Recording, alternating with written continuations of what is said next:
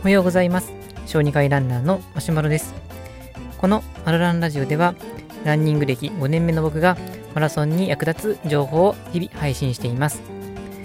本日のテーマが VDOT っていう指標があるんですけれどもそれに基づくいろんなペースがあって E ペース、T ペース、M ペース、I ペースでそれぞれがどういう意味なのかでこれがどういうふうに練習に生かしていくことができるのかということについてお話をさせていただきたいと思います。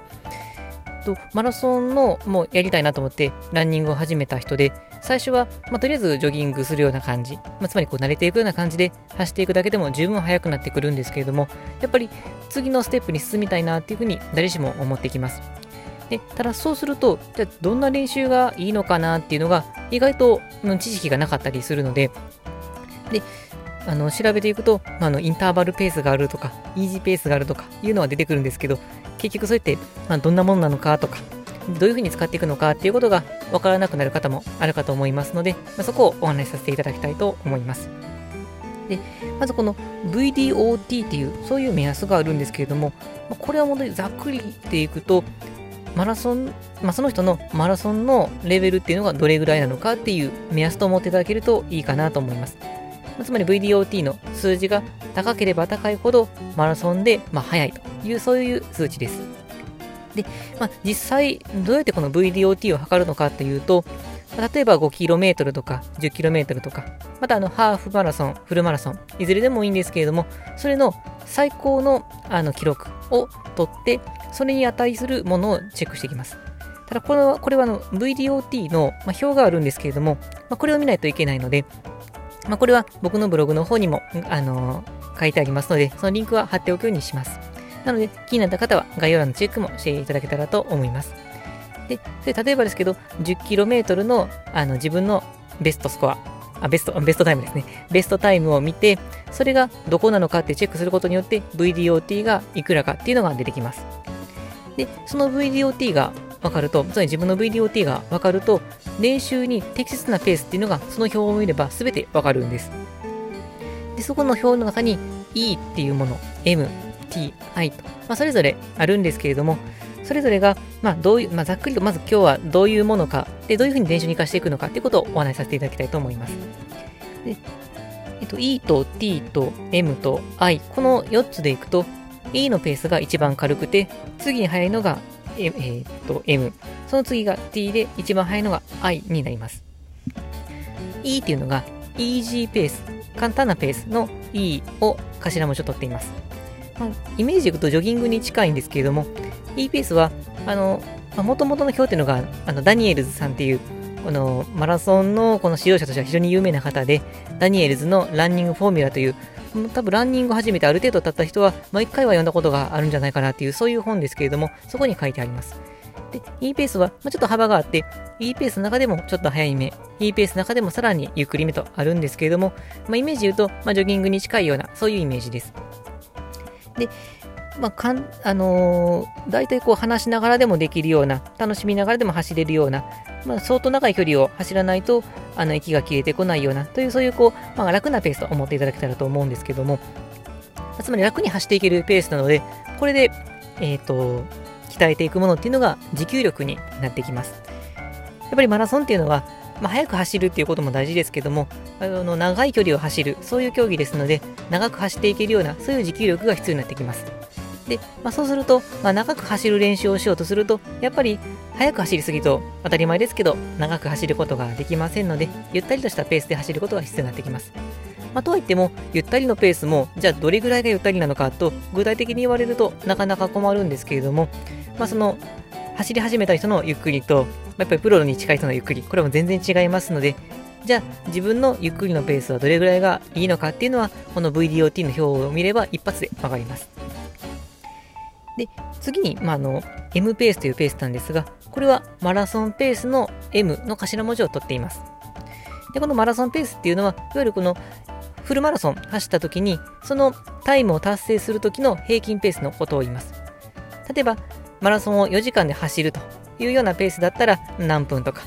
3時間半だったら、まあ、大体5分弱になるんですけど、まあ、1キロあたり5分とか、こういうペースのことを言います。で、これっていうのは、まあ、普段だったら、まあ、そこまで激しくないけども、ジョギングよりもやや速いかなと、そういうペースになってきます。次に、えーと、T ペースですけども、これはスレッショールド、まあ、域値って言ったりとかするんですけど、じゃあ、どまあ、域値っていうのは、まあ、あるポイントということなんですが、じゃあ、どういうポイントかというと、この乳酸がたまるかたまらないかのギリギリのところということで、そういう域値と言われています。よく域地層とかっていうふうに、まあ、ツイッター上でつぶやいてる方もおられますけれども、そのペースっていうのが T ペースになります。じゃあ、この T ペースは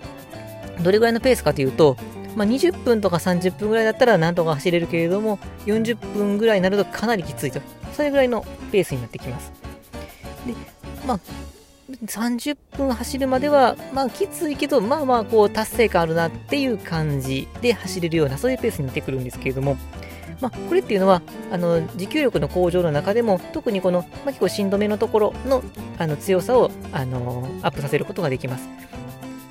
で E ペースとの違いでいくと E ペースの方がよりこう足を慣れさせるような例えば毛細血管の発達を良くして、まあ、その長く走るそういう素地を作っていくものですけれども T ペースの方はよりあの心臓とか肺の方に負荷をかけるので心肺能力が上がるようなそういうイメージになってきます。これの T ペースでそこそこの距離を走ると結構ハードな練習になってくるので、まあ、の毎日できるようなそういう練習ではないです。で、逆にそういうやろうと思えば毎日できてしまうことはしまうんですけども、やりすぎると負荷がかかりかかりすぎるので、あの練習の、まあ、効果よりかは体削られ体力の方が多くなってきて、実際マラソンのあの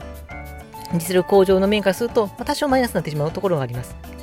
まあ、この辺は筋トレのイメージに近いんですけれども、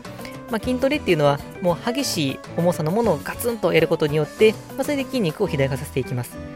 で、筋トレを慣れてる方だったらわかると思うんですけど、ま、激しい筋トレっていうのは基本的に毎日はしないです。まあ、週にだいたいまあ2回前後ぐらい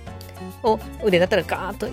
あの気合入れてやって、で、2、3日休ませて、で、この休ませている間に超回復という現象が起こって筋肉がついてくるんですけれども、その期間を置いて休ませてしっかりと回復させてからまた次のトレーニングに行きます。まあ、T ベースもそれに近いところがありますので、あまり毎日しすぎるのもよくありません。で、次に I ペース。これはインターバルペースの I なんですけれども、インターバルっていうのは、まあ、間を分けるという意味ですが、じゃあどういう間を分けるかなんですが、これはそのインターバルにも、まあ、細かくは種類があって、400メートルインターバルとか、1000メートルインターバルとかあるんですが、例えば1000メートルインターバルだったら、1000メートルをま本気で走って、まあ、次はゆっくり走って、また1000メートル本気で走って、っていうふうに、こういうふうに、まあ、の間隔を空けながら走っていく。それがインターバルトレーニングになってきます。で、じゃあその1000メートル、まあ1キロですね、のインターバルとしたときに、まあ、本気といってもどれぐらいの本気かっていうと、実はこれ意外と難しかったりするんです。本当の全力疾走だと、例えば50メートルを走りきるような、そういう全力疾走を1キロというのは絶対できないんですね。もう絶あの途中で垂れてしまいます。実際やってみると分かると思うんですけど、本当に本気で走ると、ま、100メートル、200メートル行く前に、もう足が動かなくなってきて、あ、自分でもペースをしてるなって分かるようになってきます。で、イメージとしては、1000メートルインターバルだと、1000メートルをなんとかギリギリ走りきれるような、そういう全力というのが定義になってくるんですが、まあ、これも言葉でなんとなく分かりつつも、実際どれぐらいのペースかなと言われると難しくなってきます。で、これに答えてくれるのが、この VDOT の表の I ペースになってきます。で、この I ペースっていうのは、そのちょっとインターバルペースで、その人のレベルに応じて、まあ、これぐらいの負荷がちょうどいいよっていう、そういうペースを教えてくれますので、これを参考にすると、自分にとって負荷が強すぎない、でも結構しっかりと負荷をかけてくれる、そういうちょうどいい塩梅の、そういうペースを教えてくれます。で、このインターバルペースも、先ほどのま T ペースよりもさらに負荷が高いものになってきて、また筋トレの例えになっていきますけども、あの毎日やるようなそういう練習ではなくて週に1回ないし2回ぐらいにとどめておくようなそういう練習になってきます。